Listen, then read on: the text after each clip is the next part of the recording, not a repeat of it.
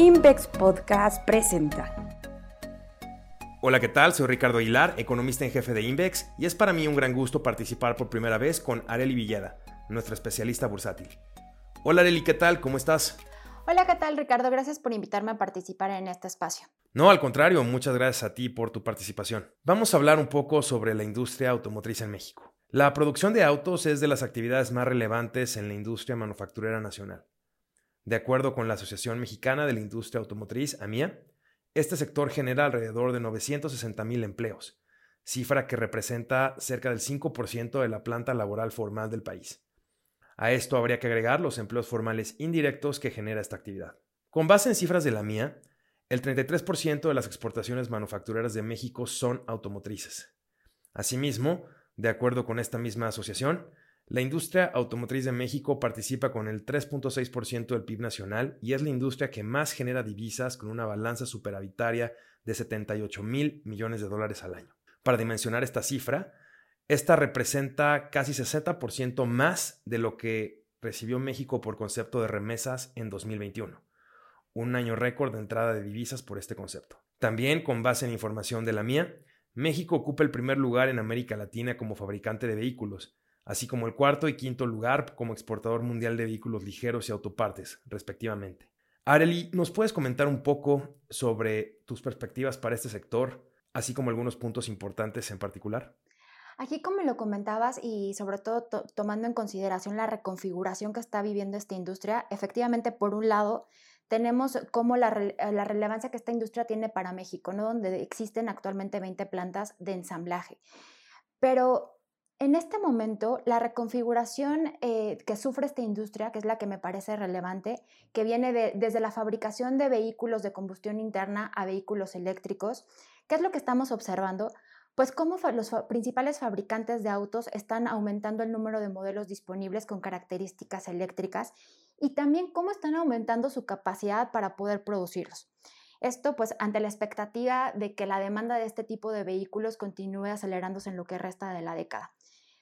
Por ejemplo, estamos viendo cómo al menos de los 20 principales fabricantes, 18 ya se están comprometiendo a incrementar la oferta y, venta de este tipo de vehículos. Ejemplo de ello, por ejemplo, Volvo, ¿no? Busca vender solamente autos eléctricos en el mundo en 2030. Otra más, Ford también de las grandes, está buscando que solamente venda este tipo de vehículos en 2030 en Europa. Y General Motors, quien solamente busca que en 2035 sean vendidos este tipo de vehículos. Tampoco podemos dejar de lado compañías europeas como Volkswagen, quien busca que el 70% de sus ventas en Europa sean de vehículos eléctricos y que en China y en Estados Unidos, donde vemos un rezago por la incorporación de este tipo de vehículos en las ventas, pues representan entre el 50% en, en 2030. Entonces allí es donde vemos nosotros esta reconfiguración tan sonada por vehículos eléctricos y no de combustión interna. Pues sin duda, la generación de vehículos eléctricos está cobrando mucha fuerza y sobre todo la implementación de energías renovables. Llama la atención la fortaleza de algunas de las cifras que mencionas, pues la pandemia afectó fuertemente a la producción del sector automotriz. En México, por ejemplo, después de producir entre 3.8 y 4 millones de unidades al año, en 2020 la producción de vehículos ligeros se desplomó a casi 3 millones, caída que representó una variación de 25% en términos anuales negativos. Sin duda, el quédate en casa, así como el establecimiento del home office como una realidad generalizada que no se había visto antes, afectaron la demanda por vehículos. No obstante, estas no fueron las únicas razones. El cierre de puertos y ciudades mercantiles importantes, sobre todo en Asia, generaron fuertes disrupciones en la cadena global de suministros desde 2020 que incluso dos años después no han podido resolverse del todo. La política de cero COVID en países como China elevó fuertemente los costos de transportación marítima a nivel global. Asimismo, el envío de semiconductores fue obstaculizado por fuertes restricciones a la producción. La escasez de insumos intermedios afectó también a la producción. De hecho, cuando en algunos países las restricciones a la movilidad comenzaron a relajarse, el incremento en la demanda por vehículos excedió a la oferta, por lo que los precios comenzaron a aumentar. De hecho, en casos como Estados Unidos, los precios de vehículos usados crecieron a tasas de hasta 40% anual. Aquí, por ejemplo, pues sí, es una industria que sigue enfrentando el desafío de las disrupciones en las cadenas de suministro y como lo mencionas, en la escasez de algunos algunos insumos. Sin embargo, por ejemplo, tenemos algunas cifras que ya muestran, por un lado, un repunte y que también se esperaría que esta tendencia positiva continuara.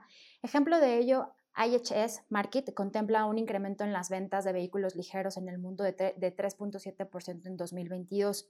En cuanto a la producción, pues esperaría que creciera 9%. Sin embargo, ¿dónde es donde esperan que se alcancen los niveles observados en 2019? Pues sería hasta 2023, donde esta... Eh, esta consultora espera un aumento de 10% en la producción, principalmente, como te lo mencionaba, por, ya por una normalización en las cadenas de suministro y sobre todo, pues también de, de los insumos, ¿no? O sea, que haya menos escasez de insumos. Pues ahora que lo mencionas, hay algunos indicadores que sugieren menores disrupciones en la cadena global de suministros. Por ejemplo, los componentes de tiempos de entrega y pedidos pendientes de la encuesta manufacturera de Filadelfia retrocedieron significativamente en enero y febrero de este año. Asimismo, se reporta un mayor flujo de carga en los océanos y el Baltic Exchange, índice que agrega los costos de transportación de las principales rutas marítimas del mundo, ha ajustado cerca de 60% a la baja desde su máximo. Por otra parte, estas disrupciones no han desaparecido. Ya llevan dos años y es probable que durante todo 2022 estas sigan afectando a la producción. De hecho, yo estoy de acuerdo contigo en que las cadenas de suministros podrían normalizarse hasta 2023. Aquí, por ejemplo, me parece relevante mencionar en qué medida la reconfiguración de la industria también ha incidido en esta escasez de algunos productos. En el caso, por ejemplo, de los semiconductores, es que si consideramos o vemos los que se ocupan en los vehículos de, de combustión, aproximadamente estos tienen un valor de 300 dólares. Sin embargo, cuando vemos la necesidad de los vehículos eléctricos, estos más o menos contienen mil dólares en semiconductores. Esto es decir, es un valor de 2.3 veces más. Eso en cuanto a conductores. Pero también que hay otras materias primas, ¿no? Por ejemplo, los vehículos eléctricos emplean cuatro veces más cobre que los convencionales. Entonces, en este sentido, participantes como los fabricantes de microcomponentes, si bien tienen planes de aumentar su capacidad instalada, el tiempo que les tomaría iniciar la operación de las nuevas plantas pues también podría ser hasta tres años. Pues sí, efectivamente, los puntos que mencionas son importantes y bueno, creo que dentro de todo, Areli, podemos concluir que después de dos años con cuellos de botella, algunos países comienzan a tomar acciones más contundentes para combatir este problema. Destaca la reciente propuesta que el presidente Biden quiere hacer al Congreso de Estados Unidos para fomentar la producción local de semiconductores. La industria en nuestro país continuará siendo altamente beneficiada por la fuerte demanda de vehículos y partes en Estados Unidos y otros países. Sobre todo, el Tratado México-Estados Unidos y Canadá, el TEMEC, probablemente permanecerá como el principal soporte de la actividad manufacturera y sobre todo automotriz. Esto a pesar de recientes controversias relacionadas con beneficios fiscales para autos eléctricos producidos en Estados Unidos. Es probable que cuando los precios de materias primas ajusten a la baja, esto después de un aumento importante que han registrado últimamente, en parte por problemas geopolíticos en Europa del Este, pues la escasez de semiconductores podría disiparse cada vez más. Y esto con una tendencia en términos de, o sea, una tendencia que continúa en términos de la reconfiguración de la industria, ¿no? O sea, al final de cuentas, cuando vemos algunos datos o algunas cifras, vemos cómo se espera una tasa de crecimiento anual compuesta de 24.5% para este tipo de vehículos, o más bien en este mercado entre 2021 y 2030.